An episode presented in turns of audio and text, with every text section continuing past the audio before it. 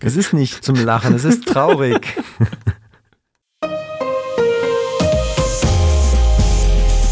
Herzlich willkommen zum Datenschutz Talk, Ihrem Podcast für die Themen Datenschutz und Informationssicherheit.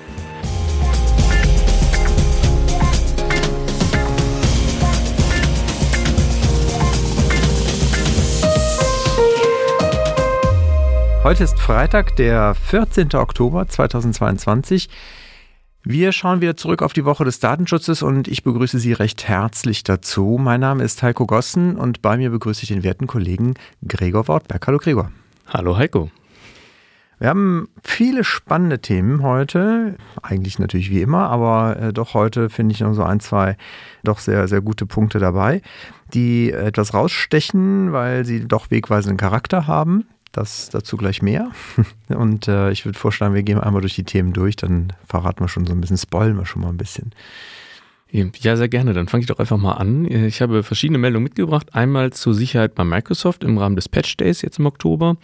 Ein BGH-Urteil äh, zu öffentlichen Fachaussagen in Werbung bzw. Werbeanzeigen. Ein weiteres Urteil, äh, diesmal aber aus Österreich, zum Datenschutz in vernetzten Mietwagen. Und eine Neuigkeit zur Transparenz bei der Schufa. Ich schaue als erstes auf unser Titelthema, nämlich auf das neue, also sich am Horizont abzeichnende Datenschutzabkommen mit den USA. Wir blicken dann nochmal zum Europäischen Gerichtshof und einem ersten Schlussantrag des Generalanwalts zum Thema Schadensersatz. Dann hätte ich noch ein äh, Urteil auch zum Thema Schmerzensgeld wegen Videoüberwachung. Wir gucken auf ein Urteil zum Thema Schadensersatz bei Webcam-Pflicht im Homeoffice.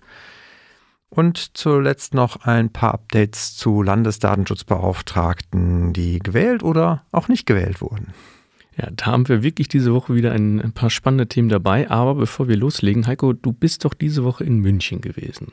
So ist es. Es war eine spannende Sitzung, zwei spannende Sitzungstage beim Bitkom Arbeitskreis Datenschutz. Wir waren zu Gast bei Google in München. Das ist tatsächlich nochmal sehr spannend gewesen, mal zu sehen, wie die da äh, ihren Campus gestaltet haben. Sehr, sehr interessant. Es gab aber auch, ich durfte unser Bitkom TIA Tool vorstellen, was äh, so gut wie, also eigentlich fertig ist. Also es wird jetzt in wenigen Tagen dann auch für Bitkom Mitglieder zugänglich sein.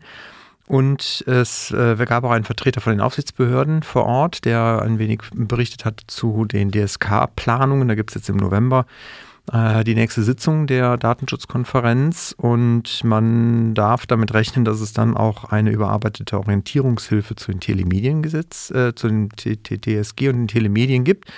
Und äh, wohl auch es dann bald Äußerungen von der DSK zum Thema Microsoft geben dürfte, vielleicht sogar inklusive Einschätzung der neuen DPA-Vorlage, die sie veröffentlicht haben.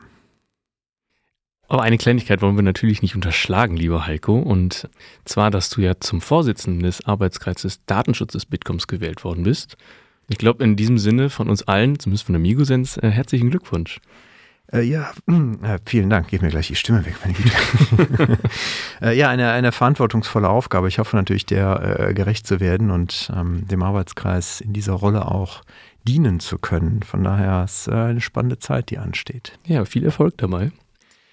Vielen Dank und vielleicht darf ich da auch direkt äh, anknüpfen nochmal bei der Sitzung und dem äh, Thema Arbeitskreis, weil es ging natürlich auch unter anderem um das neue Abkommen mit der USA, was ja auch, wenn wir dann ein Transfer Impact Assessment durchführen, natürlich also das Thema Transfer Impact Assessment wird ja bleiben für andere Drittländer, selbst wenn wir für die USA einen Angemessenheitsbeschluss irgendwann bekommen sollten oder beziehungsweise so ein, so ein Abkommen bekommen sollten.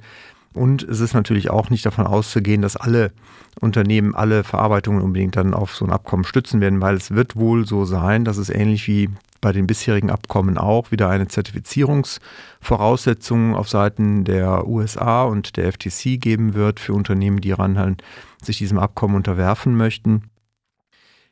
Der US-Präsident, wie ich jetzt gelernt habe, Joseph R. Biden Jr., hat äh, eine Executive Order unterschrieben, die halt den Teil der Überwachung in den USA, also auch die ganzen Punkte, die ja in dem Schrems 2 Urteil kritisiert wurden, also Einerseits die ähm, ja, aus EU-Perspektive maßlose Überwachungsmöglichkeiten und anlasslose Überwachungsmöglichkeiten durch Geheimdienste in den USA und aber auch die fehlenden Rechtsmittelmöglichkeiten für EU-Bürger, die werden halt mit dieser Executive Order ein wenig äh, eingeschränkt, so zumindest der Plan, weil jetzt soll es halt so sein, dass diese Überwachung nur noch zur Förderung legitimer nationaler Sicherheitsziele erforderlich sein soll und dass die Rechte der Einzelnen nicht unverhältnismäßig beeinträchtigt werden dürfen.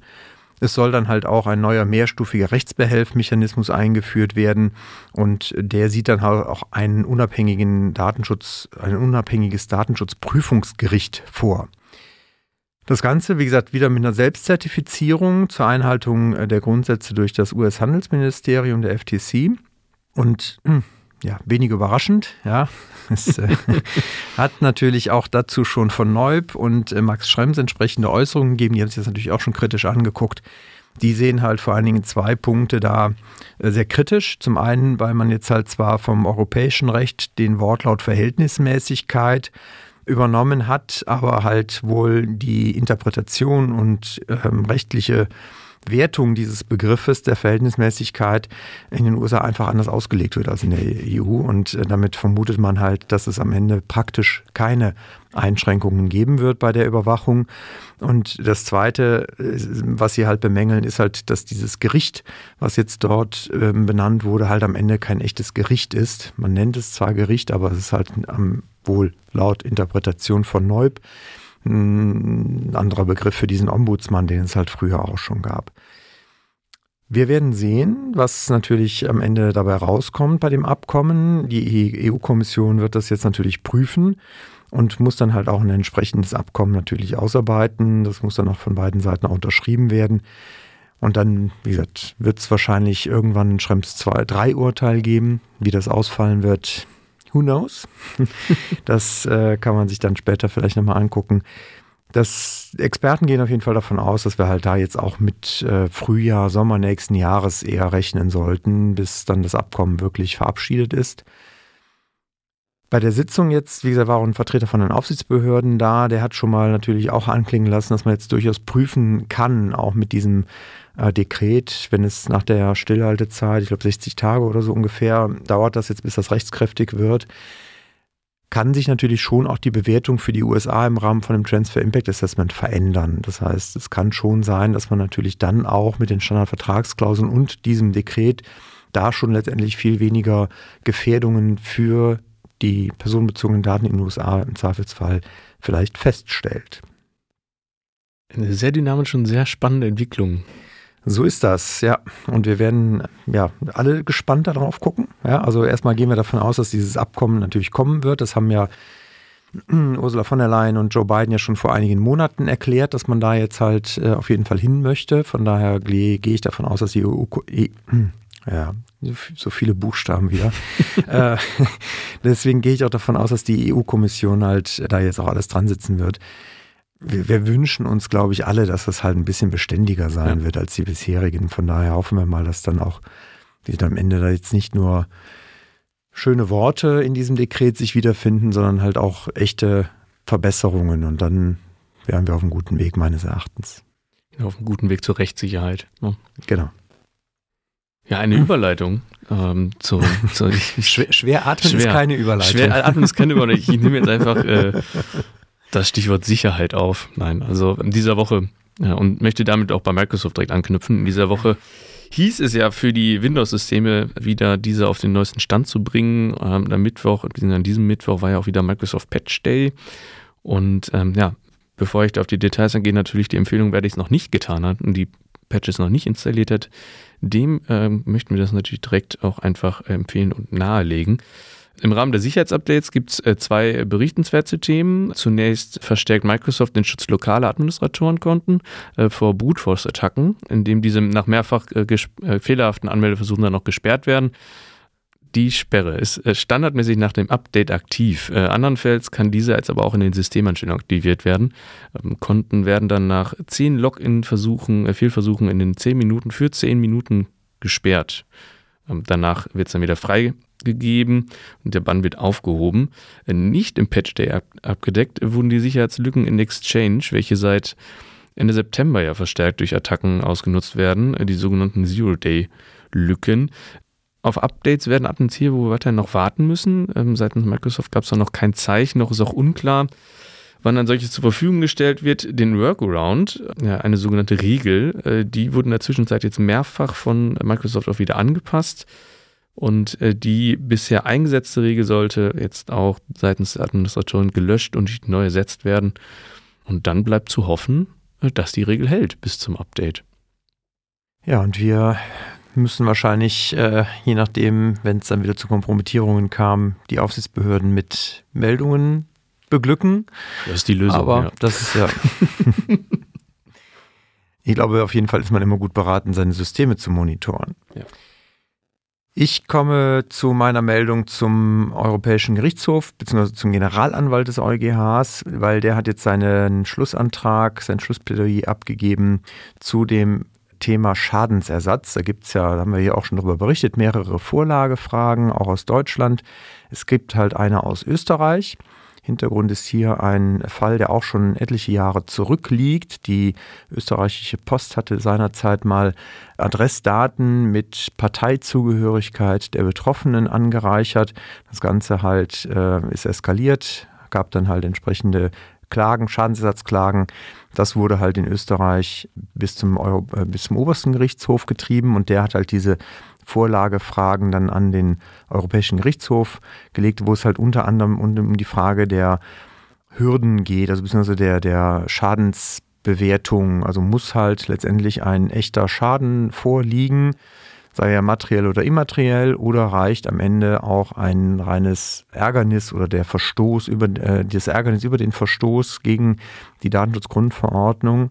Und der äh, Anwalt zeigt sich hier eher restriktiv, also eher, ich sag mal, für ein Unternehmen die gute Nachricht, ja. Ist natürlich immer noch die Frage, ob der Europäische Gerichtshof am Ende diesem Antrag folgt. Das wissen wir jetzt natürlich noch nicht. In der Vergangenheit war das oft so, aber das ist natürlich kein Gesetz. Deswegen kann natürlich auch das, äh, die Entscheidung vom EuGH nachher noch anders ausfallen. Nichtsdestotrotz, wie gesagt, ich glaube, es ist schon mal ein gutes Zeichen, dass der Generalanwalt in diese Richtung tendiert, zu sagen, dass halt es schon letztendlich eine Folge der Rechtsverletzung zumindest mit einigem Gewicht vorliegen muss, damit halt das halt über diesen, ja, ich sag mal, hervorgerufenen Ärger hinausgeht und damit auch einen Schadensersatz überhaupt begründen kann. Er erkennt zwar an, dass es Mitgliedstaaten gibt, wo es auch so eine Art Strafschadensersatz gibt, der halt nochmal deutlich höher ausfallen kann als die reine Schadensbegleichung.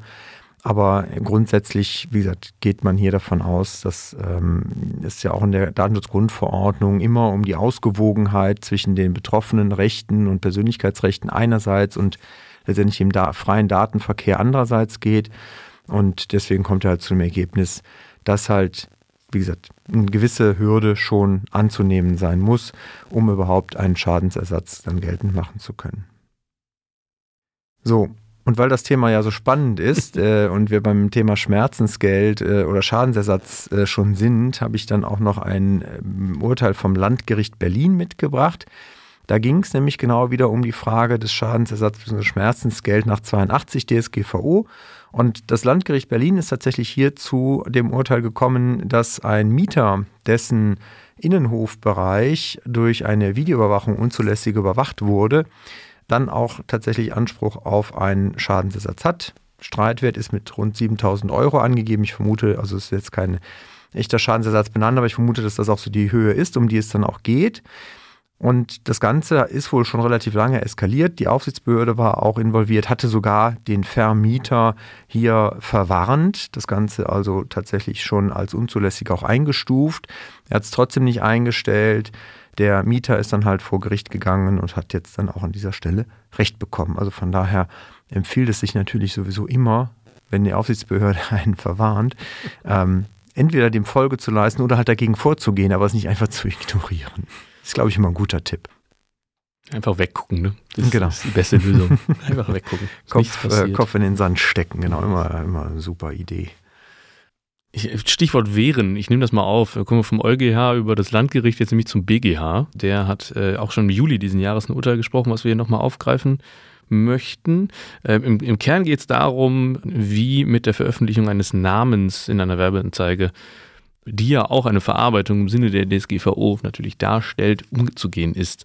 Ähm, Im vorliegenden Fall hat der Kläger, welcher in seiner Funktion ein ärztlicher Direktor einer Abteilung eines Klinikums ist, an einer Pressekonferenz teilgenommen, auf der er ein Statement zum Thema äh, Reizdarmsyndrom abgegeben hat, welches in Folge einer Pressemappe gelandet ist und diese dann im Internet frei abrufbar gewesen ist. Ohne sein Wissen wurde dieses Statement dann im November 2019 in einer Werbeanzeige im Deutschen Ärzteblatt aufgegriffen und zitiert.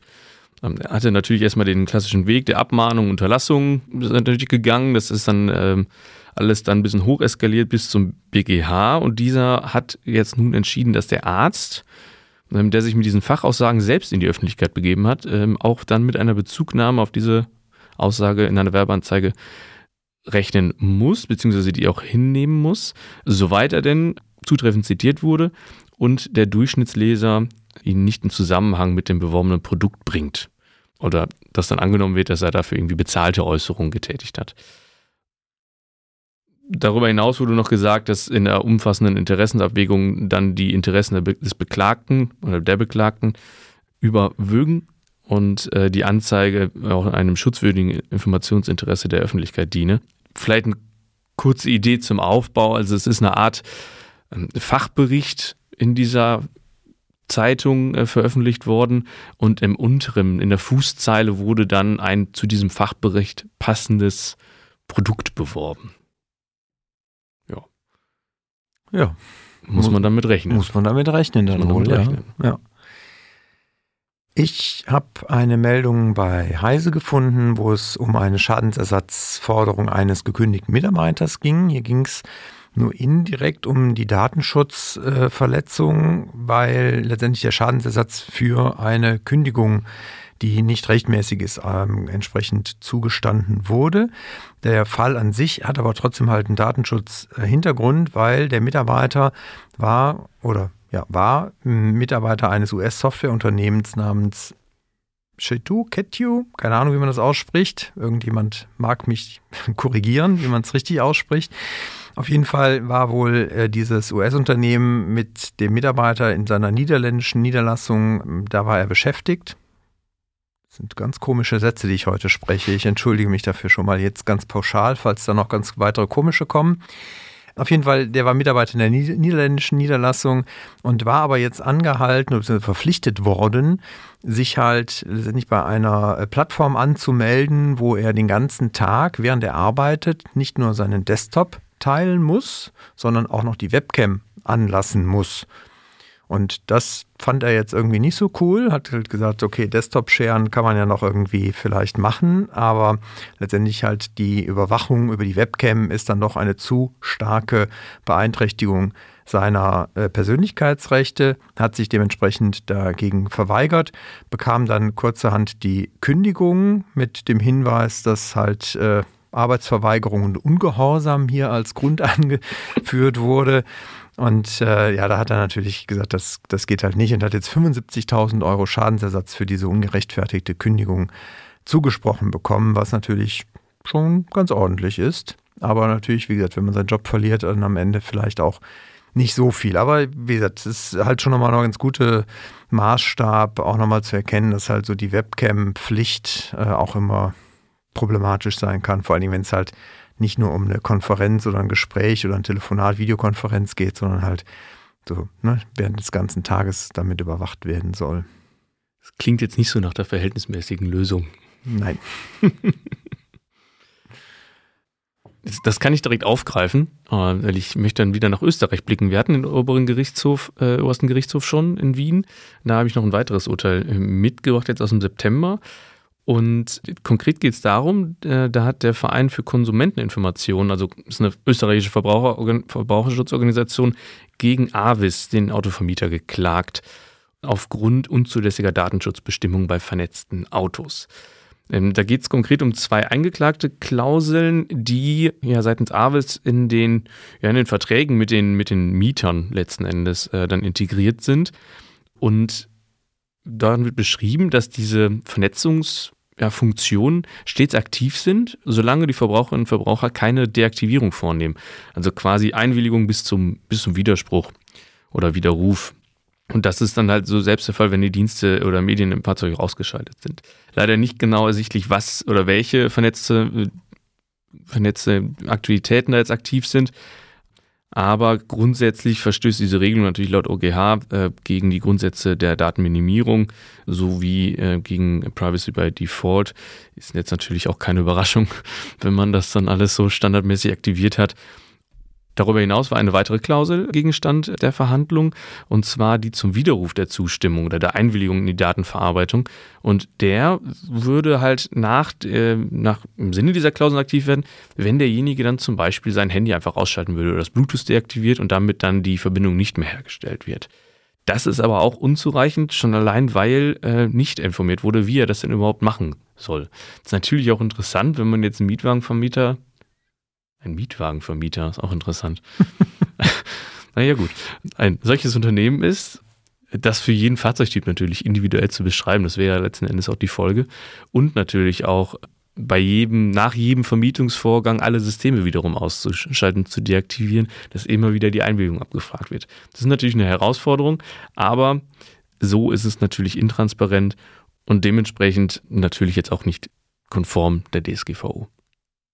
Finde ich echt spannend und äh, überlege gerade, was es, wenn man das jetzt mal halt überträgt, mal auch abseits von Autovermietung, einfach auch für Neuwagenkäufe und sowas bedeutet, aber auch Gebrauchtwagenkäufe, ne? Weil da sind meines Erachtens auch nicht bei allen Herstellern immer alle Einstellungen unbedingt Privacy by Default. Nee. Nee. Definitiv nicht. Und äh, ich meine, es hat natürlich, wer kennt es nicht im Urlaub, dass dann noch die Namen der Telefone von den fünf Vormietern dann auch irgendwo im Telefon auslesbar sind. Oder die Ziele im Navi. Genau, also das hat schon einen Impact und ich glaube, da, da wird für die Autovermieter vielleicht noch das eine oder andere auf sie zukommen. Sehr gut. Wir gucken einmal auf die Datenschutzbeauftragte der Länder und zwar zwei konkret. Einmal habe ich Berlin und einmal Sachsen-Anhalt. Kommen wir erst zur guten Nachricht. Die Berlin hat eine neue Datenschutzbeauftragte. Jetzt rund ein Jahr nachdem Frau Smolczyk in den Ruhestand getreten ist, hat jetzt das Berliner Abgeordnetenhaus Maike Kamp zur neuen Datenschutzbeauftragten gewählt. Maike Kamp ist 47 Jahre alt und Juristin. Sie hat auch schon mal bei der Berliner Datenschutzaufsichtsbehörde einige Jahre gearbeitet und ist jetzt halt dann dort wieder quasi zurück nach Berlin oder geht jetzt wieder zurück nach Berlin Sie darf dann auch direkt neue Räumlichkeiten beziehen, denn die Berliner Datenschutzaufsichtsbehörde hat neben Frau Kamp noch weitere viele neue Mitarbeiter und Stellen geschaffen in den letzten Jahren und deswegen wurden einfach neue Räumlichkeiten notwendig. Deswegen äh, können wir hier auch vermelden, dass es halt eine neue Anschrift gibt, die natürlich für alle, die das in Berlin ansässige Unternehmen in ihren Datenschutzhinweisen angegeben haben, diese Adresse jetzt natürlich idealerweise diese Anschrift aktualisieren. Und als kleinen Special Service hier für unsere Berliner Zuhörenden habe ich auch direkt die Anschrift parat. Das ist nämlich jetzt Alt Moabit 59 bis 61 in 10, dreimal die 5 Berlin. Wichtiger Hinweis, Telefon- und Faxnummern sowie auch E-Mail-Adressen sind unverändert geblieben, also die muss man nicht anpassen. Aber die Postanschrift, wie gesagt. Und äh, wer halt, wie gesagt, auch hinfahren will, weiß dann auch, ne, neue Anschrift jetzt. Jetzt habe ich nicht mitgeschrieben, was mache ich denn? okay, na gut. Ich würde vorschlagen, wir packen ausnahmsweise mal einen Link in die Show Notes zu der entsprechenden Meldung. Von daher, dann äh, findet man da natürlich auch nochmal die, die Anschrift. Dann etwas hakeliger, sage ich mal, ganz vorsichtig, politisch, diplomatisch ausgedrückt, gestaltet sich die Neuwahl eines Landesdatenschutzbeauftragten oder Beauftragter in äh, Sachsen-Anhalt. Da hat nämlich die Amtszeit des damaligen Landesdatenschutzbeauftragten Harald von Bose schon 2017 geendet. Ja, also mal gerade äh, fünf Jahre her, also eigentlich eine gesamte Amtszeit wahrscheinlich.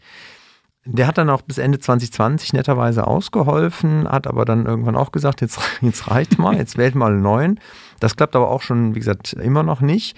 Da hat es jetzt letzte Woche Donnerstag, ne, diese Woche Donnerstag nochmal eine erneute Wahl gegeben, aber auch die ist halt wieder gescheitert. Der äh, aktuell stellvertretende, der die Behörde einfach interimsweise leitet, Albert Kohaus, stand unter anderem zur Wahl, aber auch er hat äh, letztendlich die 49 Stimmen, die nötig gewesen wären, nicht bekommen, was echt ziemlich traurig ist. Aber es ist halt, äh, es ist halt wie es ist. Wir drücken natürlich den äh, Unternehmen in Sachsen-Anhalt und allen Bürgerinnen und Bürgern in Sachsen-Anhalt die Daumen, dass sie früher oder später auch mal wieder einen ordentlich gewählten Landesdatenschutzbeauftragten bekommen. Ja, nach dieser traurigen Nachricht äh, möchte ich noch eine gute quasi mitbringen. Die Schufa ja, startet eine Art sie, selber würde es, also nennt es sogar einen Meilenstein in der Transparenz. Also sie startet eine Art Transparenzoffensive, wenn man so möchte. Ähm, da möchten wir einfach mal darauf hinweisen, und zwar gibt es jetzt den neuen Schufa Score Simulator. Wir haben schon gesagt, das klingt auch wie ein kleines Computerspiel. Ähm, also wenn man da am Wochenende mal Zeit hat, kann man sich da durch die Level spielen. Äh, in Summe sind es nämlich äh, sieben Kategorien, äh, welche man befüllen kann mit Angaben zu ja, Girokonten, Kreditkarten, Kaufen auf Rechnung, Krediten natürlich, Umzügen und Zahlungsausfällen. Und dann kann man exemplarisch sehen, welcher Kreditscore einen in etwa erwarten könnte. Natürlich alles ohne Gewähr, gehe ich mal von aus. Und äh, mal ganz interessant zu sehen, gibt es ein paar Einschätzungen noch dazu, welche Werte dann warum äh, oder welche, welche Wichtigkeit die haben. Und ja, das kann man sich mal durchklicken, denke ich.